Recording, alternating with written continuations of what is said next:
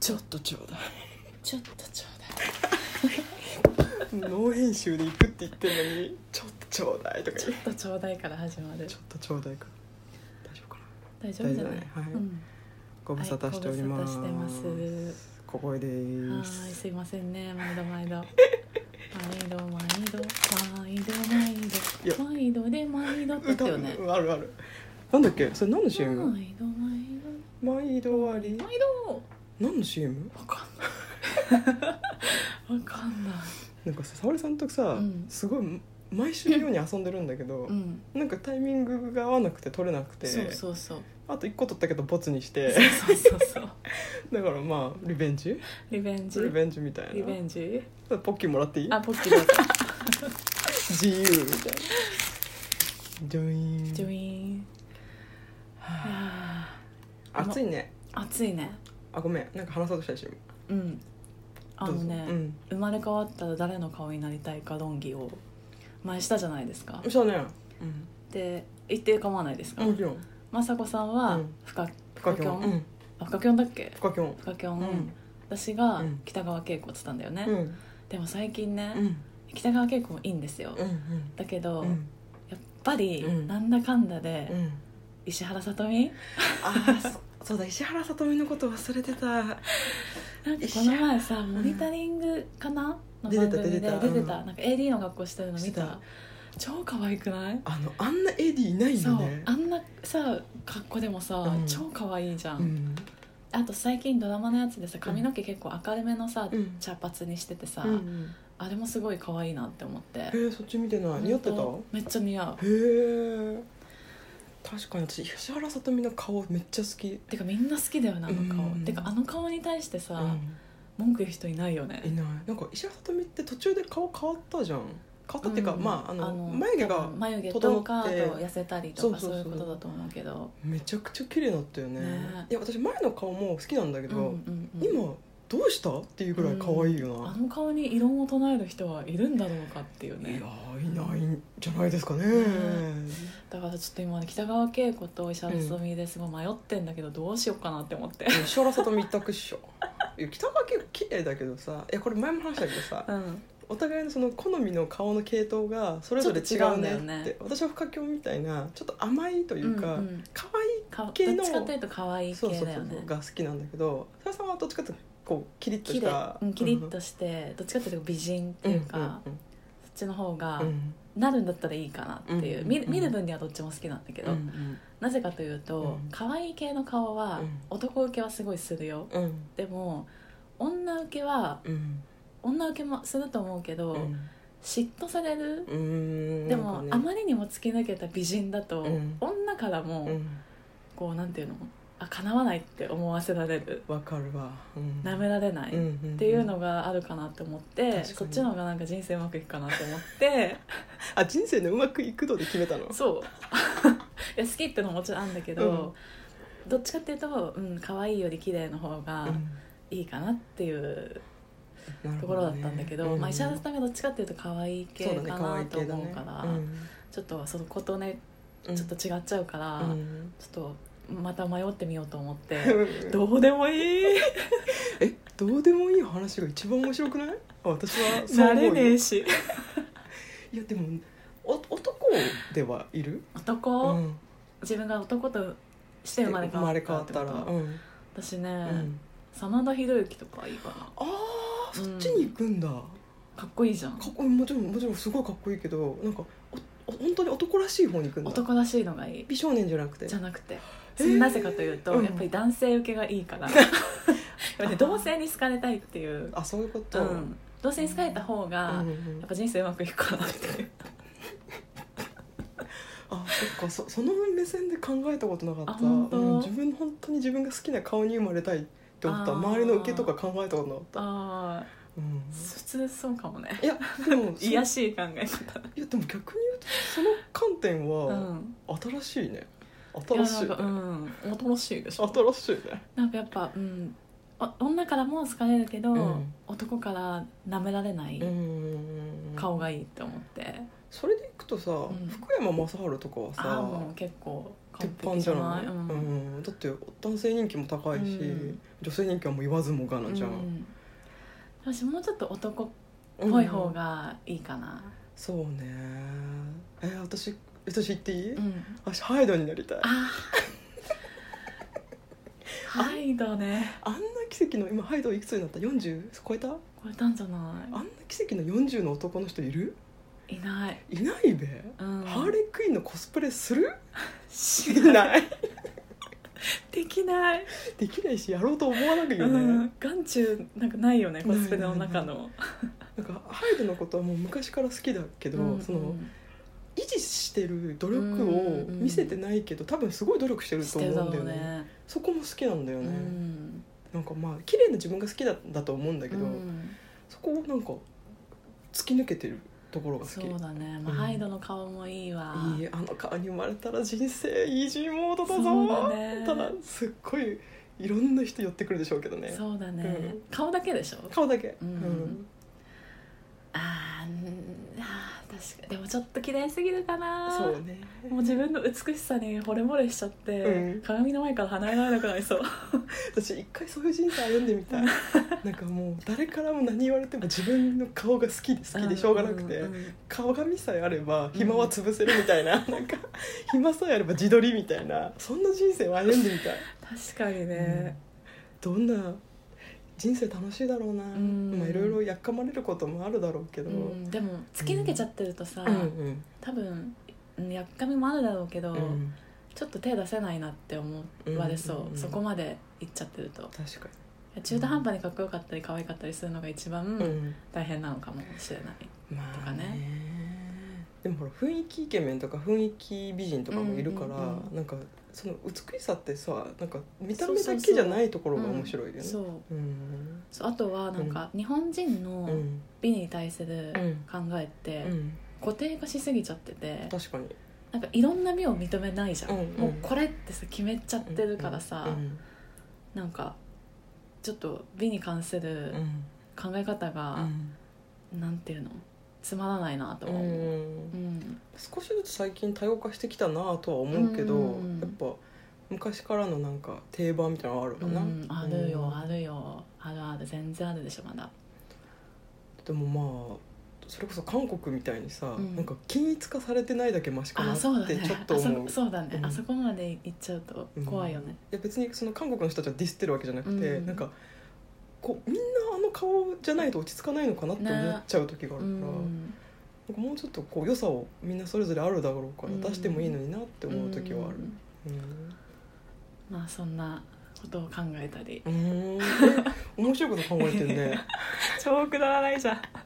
超くだらないじダメだよ冷静になったらダメそっかそう そっかそう常にその自分が普段何を考えてるかっていうのをこう考えてじゃあ最近何考えた最近考えたことは、そうだななんか人生がさ、うん楽しいからさ、うん別に不満がないんだよ今素晴らしいじゃないかそうでもなんかやんや言う人もいるじゃんなんか今いつ言う人いるなんかそういつ結婚するのとかあ恋人は作らないのとかあそれはダメなのっていうーうんでもなんか別にやんや言ってるつもりはないんだと思うんだよねあー多分世間話世の一間環話なんだと思うんだよあねそういうことか多分ねなるほどねうんだからまあ流すしかないかもしれないけど、なんだろうやっぱりうんざりしてくるものうんうんうんうんなんか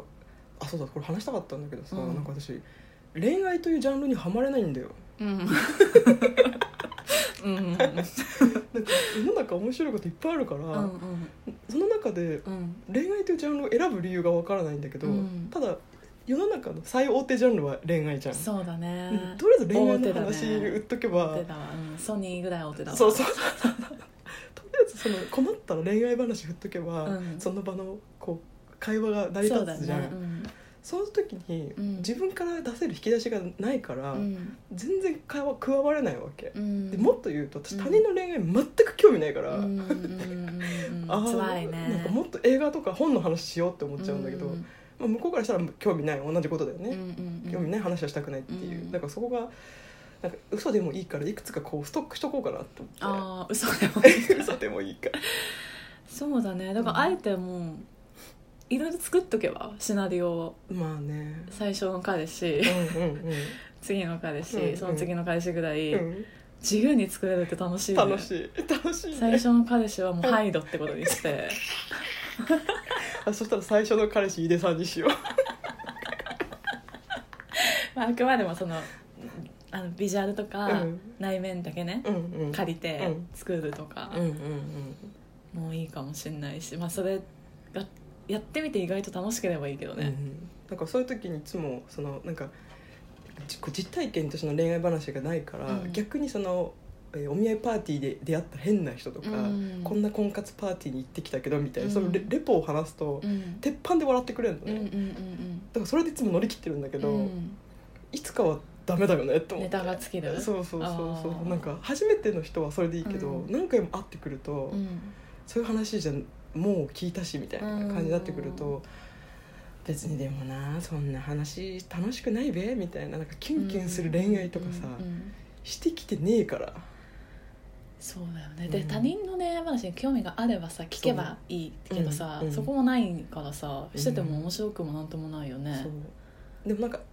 面白い他人の恋愛話は好きなあのーなんか付き合ったネタ彼とし氏てがそうそうネタとして、うん、面白く仕上がってればそうそうそう楽しいよねそううんちゃんとオチがあってね、うんうんうんでもなんか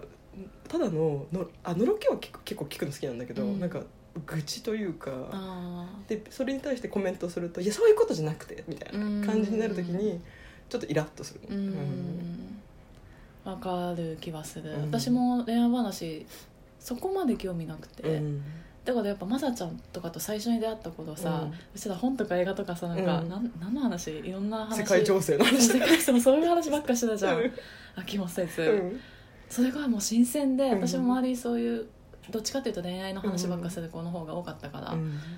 それがもう楽しくて楽しくてしょうがなかったから、うん気持ちはなんかなんとなくわかるよそうだようね、んだからなんか成長してないな自分って思っいやていやそんなことないよ成長とかの問題じゃないよそういう人なんだからあそうか、うんありがとううんそっかそっか、うんまあだから試しにさっきみたいにうん一回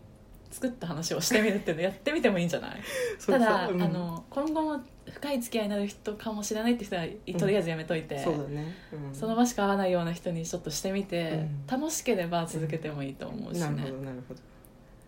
どまあその場がしのげればいいよね、うんうんうんうんだってどうせ本当か嘘かは分かんないんだしね、うんうんあとはさ私とかさ、うんあのあの連中から聞いたさ、うん連中ってなんだよ、うんあの私とサラさんの共通の友人のねそうそううんそういう面白い話をさ、うんしちゃえばああなるほどね、あ私の友達が言ってあこういうのそうそう話しそたうんだけどみたいなそうちょっとやばい話ばっかりすぎてあんまり言えないかなそんなこと あるかあるなあんまり人にはそうね言えないのが面白いよねやっぱ人に言えない話が面白いそようだねよねうそんううそうそうん人に言える話は基本的にちょっとふわっとしてるかうらん、うね、ん、うんそうだねそうだねだからこのポッドキャストもね、うん、本当はもっと面白い話あるんだけどなかなかできないよねすっごいハードル上げていくけど「いや本当にあるから」とか言って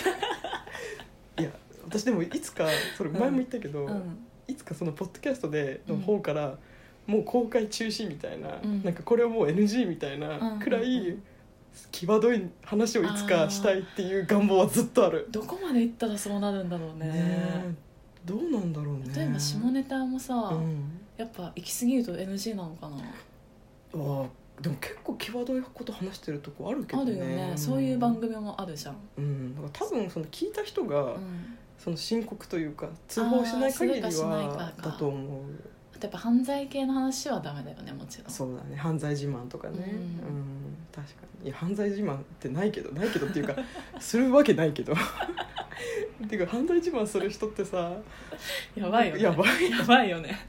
こんな公公共の場じゃないけどうん、不特定多数が聞く場所でね載せるもんじゃないよね、うんとかうねん最近映画見たんでしょ映画見まし た雑な入りいつ切れ目を入れようかでも悩んだけど雑に入れたわ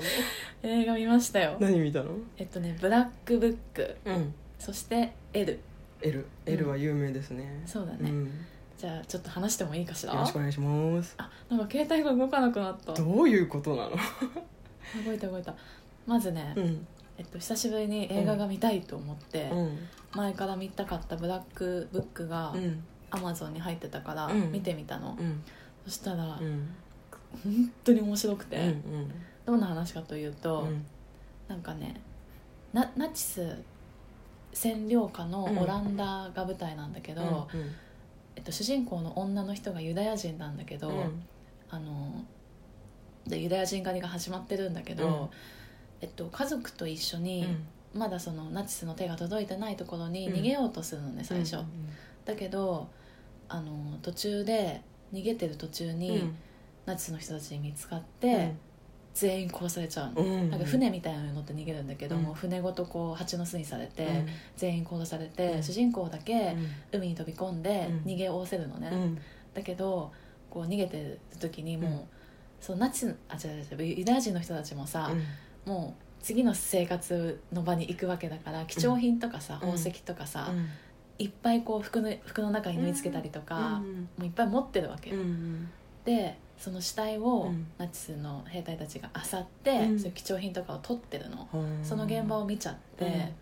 でそのその時そのナチスの,、うんそのタイのうん一番偉い将校みたいな人の顔を目に焼き焼き付けて、うんまあ、それでもまあとにかく逃げるわけ、うんでその後うにんその女の人はオランダの、うんえっと、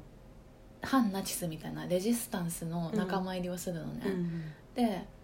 えっと、ユダヤ人だってバレないよううにん髪の毛とか全部金髪に染めて、うんユダヤ人じゃない人として、うんまあ、生きていくんだけど、あのナチスのうん将校の人たちに、うでんその人美人でうんもともと歌手をやってたみたいで、うん歌もうまくて、あのそのナチの将校を相手にする、まうんあ、娼婦っていうか愛人みたいなかんうん形で、んナチの中に入ってってんスパイとしうてん活動するのね、うっんていう話なんだけど。まあ、ざっくりと言うと最終的には復讐をする話そうなんだけど、うん復讐っていうよりかは、まあ、そういう時代にうんなんか飲まれなんかなんていうなんていうんだっけうん巻き込まあれそうつつ時代に巻き込まれたうん女の人生みたいな話なんだけど、うんなんか結構テーマ重いんだけどそうだねでしかもなんか正義の描き方とかも結構複雑で、ナチスの将校の中にもすごいいい人がいたり、うん逆にレジスタンスの中にすごい嫌なやつがいたりとかするわけ。うんで一番結構ね、うん衝撃的なシーンがあって、うんちょっとネタバレになるけど、うんそこだけ話したいんだけど、うん聞きたい映画の途中でうん戦争は終わるの、うんで、まあ、ナチスのドイツは負けるわけじゃん、うんだけどあの今度、うんオランダの民衆たちが自由になって、うんあのその主人公も、ナチスの将校たちと関わってた女だっていうことで、うん今度民衆たちから弾圧されるわけようんでなんかそういうなんていうのナチスに手を貸してたみたいなうんうん人たちが集まってるうん刑務所っていうかなんかうんところがあるんだけど、うんそこにおんその人は入るんだけど、うんなんかこう民衆たちがもう酔っ払って、うんもう調子に乗って、うんまあ、今でいうパリピみたいな人たちが押し寄せてきて、あのおいお前ら裏切り者たちみたいな感じでうんすごい行ってきて、うんでなんか「脱げ!」とかって言われて。うんでなんか女は上を男は下を脱げみたいなこと言って、うんなんかみんな脱ぎ始めるの、うんでもその主人公の人はすごいプライドっていうかなんか自尊心があるから、うんそんなね、うん手のひら返したようにね言ってくるね、うん連中たちのね言うことなんて聞きたくないわけよ、うんで なんか無理やり脱がされて、であの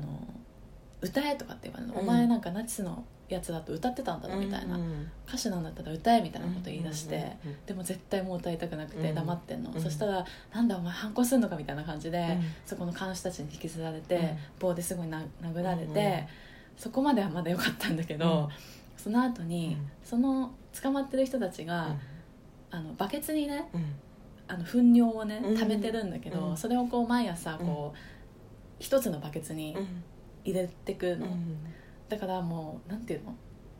お風呂ぐらい、うんお風呂よりもっとでっかいバケツうんうんにそれがいっぱい溜まってるわけよ、うんうんそれを上からバーって全部かけられるのえひどいじゃーんひどい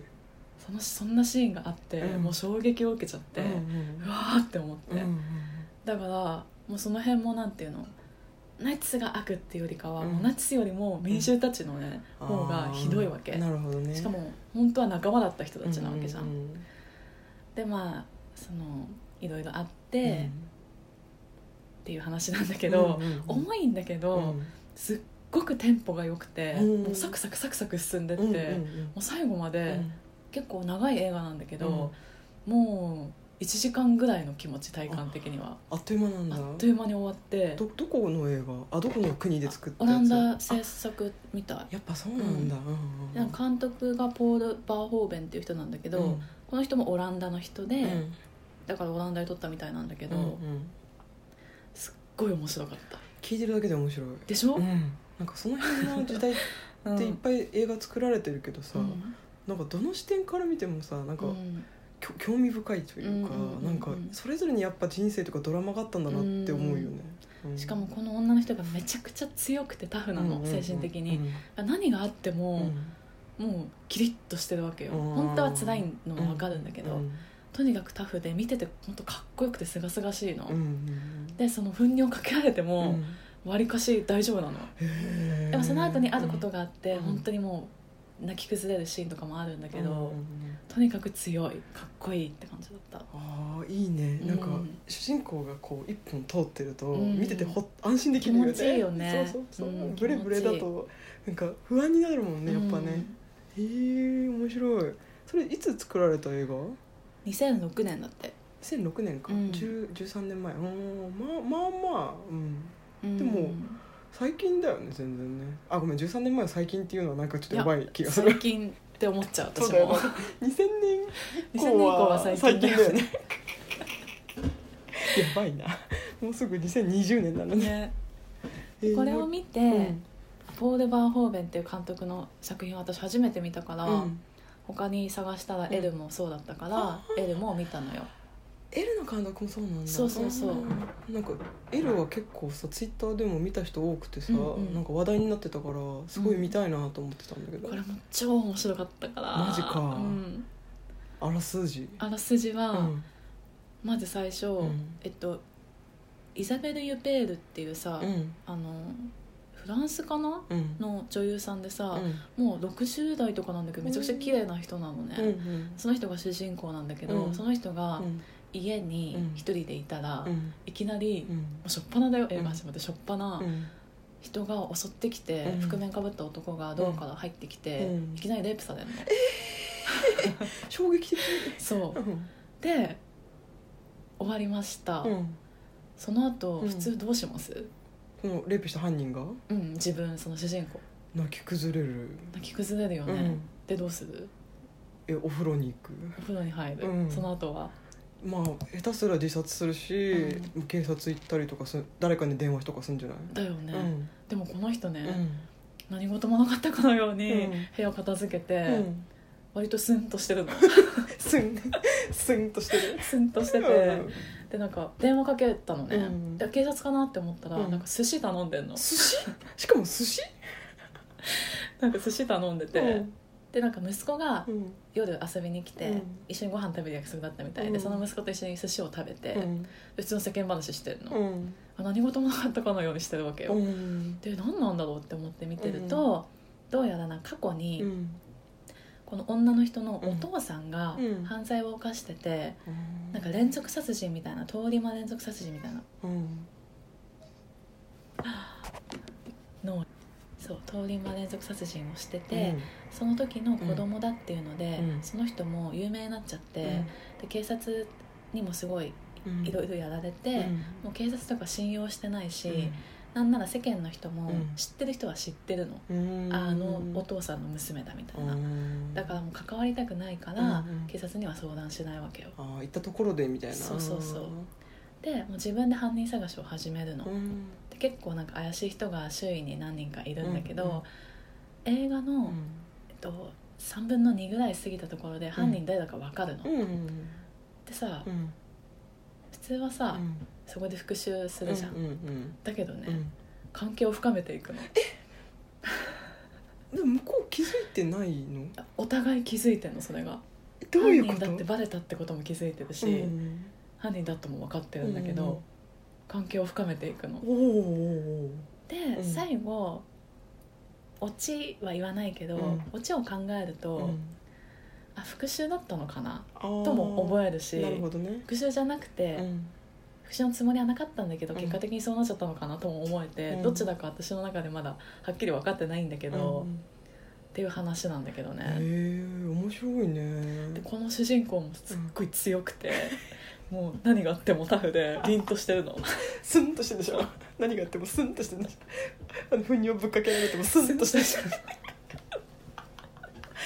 いやスンとしてる主人公はいいね そううんでもうこれも見ててうんめちゃくちゃ私は気持ちよかったんだけど、うんうんどうやらそのこの主人公の行動がうん理解できないとか、うんこのレイプを軽視してるとあかーそういう反論が結構あったみたいなんだけどねあー世間的には私は結構気持ちいいなってうん思って見てたんだけど、うんでこのポール・バーホーベンっていう監督うんうのん出てくる女の人ってみんな結構強いうんみたいな,、好きんだね氷の微笑とあーかはいはいもはういこの人、うん見てないんだけど、うんうんだからいろいろ見見てみようって思ってるとこ氷の美少ってあれだっけあの足組み替えるシーンが有名なやつだよねそうそうシャロン・ストーンがうんうんなんかノーパンで足組み替えるみたういな、んうんうんああなるほどねそうだからねいろあショーガールって見てたよね見てた見てたあの人あの人あの監督うん大好きあじゃあ私絶対好きだわ、うんうんうんショーガールはみんな見た方がいいよマジで面白いからあれ、でもショーガールってさ、うんすっごい酷評されてるようんね、あのねあひのラジラジ賞じゃないやラズベリー賞を撮取っった撮てったた撮よっねたうんあのそそれちょっとツイッターで確か誰かとも話したけど、うんまあ、多分その監督に対する期待値が高すぎて、うんうんうんうんそれでできたのがちょっとこう言ったらなんかあれだけど下下うん品に見えるようなうんだったから余計に酷評されたんじゃないかなみたいなのがあってあーいやでも私その監督のこと何にも知らずに見たけど、めちゃくちゃ面白かったよ本当見うんたい、見たい見たいあと単純にミュージカル好きとしても面白かった、うんへー結構そのショーのシーンがいっぱいあって、うんそのショーのシーンが面白かっうた、ーうんんうんすごい見たいなんかうんなんかまあエッチいシーンも多かったからあそうのみたいねうん、深夜にこそこそ見たか記憶はめっちゃあるすっげえ面白かった 背徳感もね、ま、味わあそう相まってショーガールうのん主人公も強かっあた、本当うん、スンとしてたちょっとしてたでしょ してたしてたショーガールもなんか、まあ、ショーガールの話なんだけど、うんなんか友達がレイプされて、うんそれに仕返ししに行くシーンがあるんだけど、うんその仕返しの仕方がえぐいのもうへーボッコボコにすんの、へーかっこいいって思ったかっこいいよねかっこいいかっこいい強い女の人が主役の話好き、うん私も大好きうん面白い気持ちいいよね気持ちいいスカッとするねそううおすすめですよん、わ絶対見る、うんエルそんな感じなんだね、なんかあんまりその話題になってる割には、うんそんなにストーリーのなんかネタバレを食らってなかったから、うんうんうんどんな話なんだろうと思ってた、うんうん面白かったよへえなんかこうこれもね正義が曖昧というか、うんうんうんうん何をこう正義とするかは自分で決めるっていう感じの話で、うんなんかその正義の描き方とうん強い女性っていうのが結構共通してるのかなとかなるほどね思ったけど、なんか善悪をはっきりさせないというか、うんその誰しも善はあり悪はあるっていううん感じにしたいしたいっていうかを描きたいんだろううんねそうかもねう、んうんまあ確かにねなんか善悪がはっきりしてるやつもまあ嫌いじゃないけど、うん私も嫌いじゃないけど、うんなんかまあいろんな考え方があってうんうんうんいいと思うし、うっんて思いましたわ、わかる